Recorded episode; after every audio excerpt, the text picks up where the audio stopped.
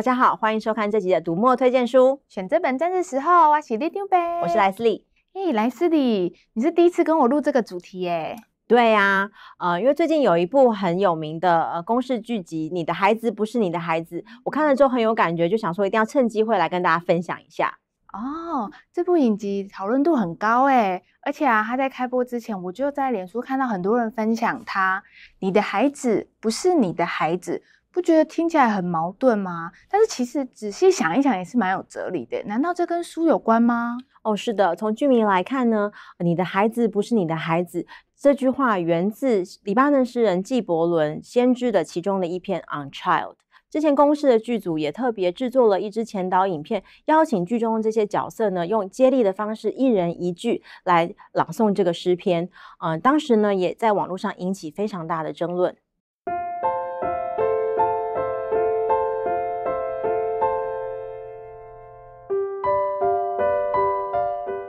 而这首诗本身呢，就是纪伯伦给写给家长的人生的提醒。嗯，告诉这些家长们呢，孩子并不是你的意志延续，他们也有自己的人生跟生命的课题。那除了剧名很吸引人之外啊，我看那个预告片的时候，我看到好多爸妈跟小孩在里面大哭大吼，然后很挣扎的感觉。所以这些故事都是真实的吗？是的。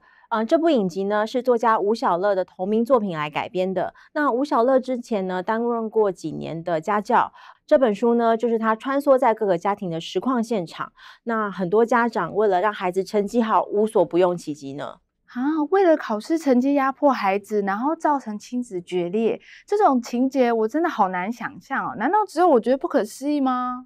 节目当然会为了呃戏剧效果啊去强化，不过的确有非常多的家庭，呃外面的人看起来非常和乐，实际上呢却充满了许多的冲突呢。那我自己呢是对嗯纸本书的书腰上有一句“别为了考试扼杀你的孩子”这句话非常有感触。从我这一代呢到我孩子这一代，数十年来呢，台湾的教育就在升学压力里面打转。那你想想看。嗯，把现在发生在学校里面的故事改编成戏戏剧之后，让我这个几乎是上一辈的人来看，都会觉得非常非常能够同感。这光是这件事情就已经让人觉得非常惊悚了。哦，说到惊悚，最近是不是有一部校园惊悚片《蓝色项圈》？它是不是有点像啊？不错呢，跟着莫夫老师学习，果然厉害了不少。嘿嘿蓝色项圈呢，是小说家。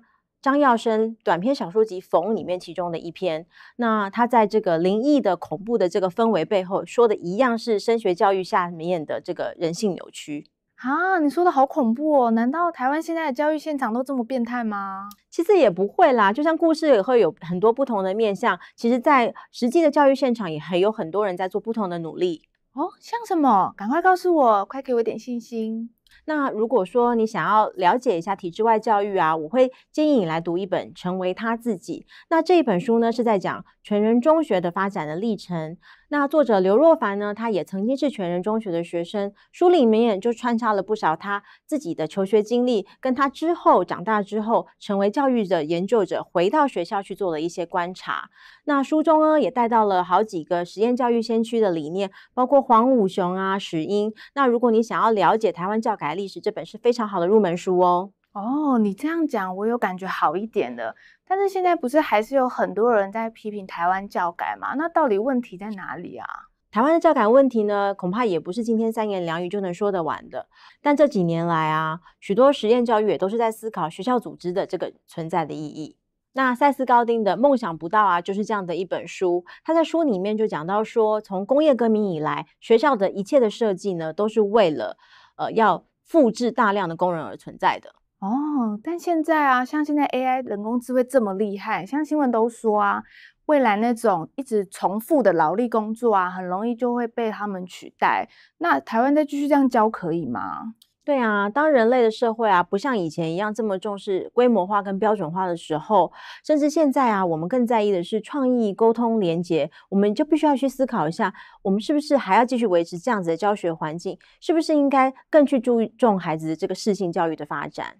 那塞斯高丁啊，他果然是行销大师，在书名设定上就可以明确的感受到他在这本书里面的企图。梦想不到，Stop Stealing Dreams。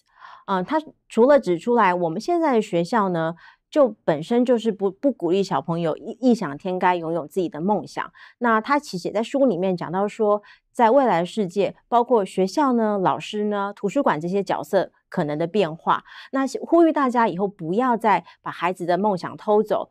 更重要是，这本书在瑞木是免费的哦。哦，那我一定要来领一本，好好读一下。不过刚刚讨论的这些都是讲实验教育嘛，那学校里面的呢？体制内呢，也有很多老师是在在找方法，像教孩子自己找答案的翁立淑老师，他就在自己的阅读课啊，跟社会课的课堂，给孩子非常多的一些机会去思考各种社会面向跟议题。那像是出走是为了回家的刘安婷，她所创办的为台湾而教基金会呢，就投入了非常多的资源在做偏向识字的培育，那希望拉平城乡的识字差距。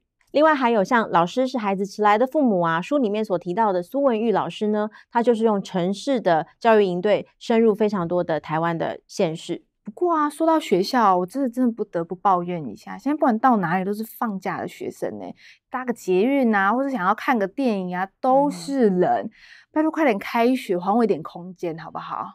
拜托，不过就是排队排长了一点。暑假真正崩溃是爸妈好吗？为什么？暑假要帮孩子安排活动，荷包都破洞，而且啊，每天孩子都绕着家长身边转啊，那些每天那些使坏的小动作，看着爸妈都快要抓狂了。哎、欸，什么话你在气？好好不要气，你要是再气的话，就来找我拿零食就好啦。哦，那岂不是肥死？为了要把自己从这个崩溃情绪边缘拉回来啊，我每次都要拿出一本《孩子与饿》来复习哦。孩子与饿，孩子饿就喂他吃东西就好啊，这样也能写一本书。哦，你真的是不能夸哎，是邪恶的恶，不是 肚子饿的 饿。嗯，孩子与恶呢，是日本荣格心理学大师和和准雄的一本经典的作品。那他当时候呢，访问了日本各个各个领域非常有名的这些创意的名人，然后发现呢，这些人在小时候呢，都有一段被归类成坏孩子的时间，所以他就在想说，是不是这些孩子的嫉妒啊？呃，说谎啊，或或者是逃学这些行为啊，嗯、都是跟孩子自我实现的萌芽有关。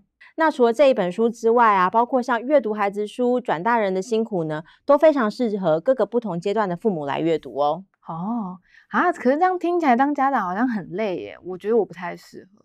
是啦，是蛮累的啦。有些时候我也会一直提醒自己 take it easy，不要一直陷入怀疑论。有一种好像孩子这样做是不是都是我造成的，或者是我那样做会不会孩子才会更好这种想法。那如果一旦有一项子很多很多的疑问的时候呢，这时候呢，我还会拿出来另外一本书《不教养的勇气》来看一下。哈，怎怎么又是勇气系列啊？对了对了，这这本书啊，就是岸见一郎另外一本作品。那这本书的关键想法啊，就是说，呃，我们不要一直去回溯问题是怎么发生的，而是要从现在来解决问题。那书里面呢，就有一段话，我自己是非常认同。我们现在就来请 Readmoo 朗读小姐为我们服务一下。如果把活着这件事当成起点，那么孩子做的任何事都值得加分，都能得到父母的认同。这样一来，就能让孩子知道，父母真的有好好关心自己，一定能停止问题行为。父母要做的不是在脑海中描绘一个理想的孩子，根据这个满分的标准给现实中的孩子扣分。如果父母能学会从孩子好好活着这件事开始，一点一点为孩子加分，把孩子活着当成贡献，那么不管是什么样的孩子，也一定能得到父母认同。哦，好好活着啊，这我很会，我一定是我妈妈眼中一百分的孩子。如果你像我一样没有孩子，但是常常会思考亲子关系，希望未来可以当个好爸妈，或是像莱斯利一样有了孩子之后呢，特别关心教育跟教养的议题，都欢迎到这个网址来看看莱斯利推荐的私房书单哦。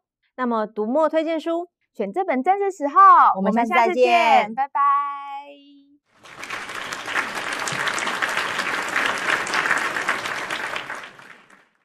对了，莱斯利啊，你刚刚提到那本《转大人的辛苦》好不好看啊？怎么了？你有什么问这个？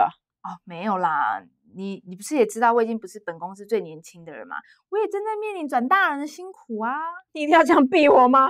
I love my job. I love my job. I love my job.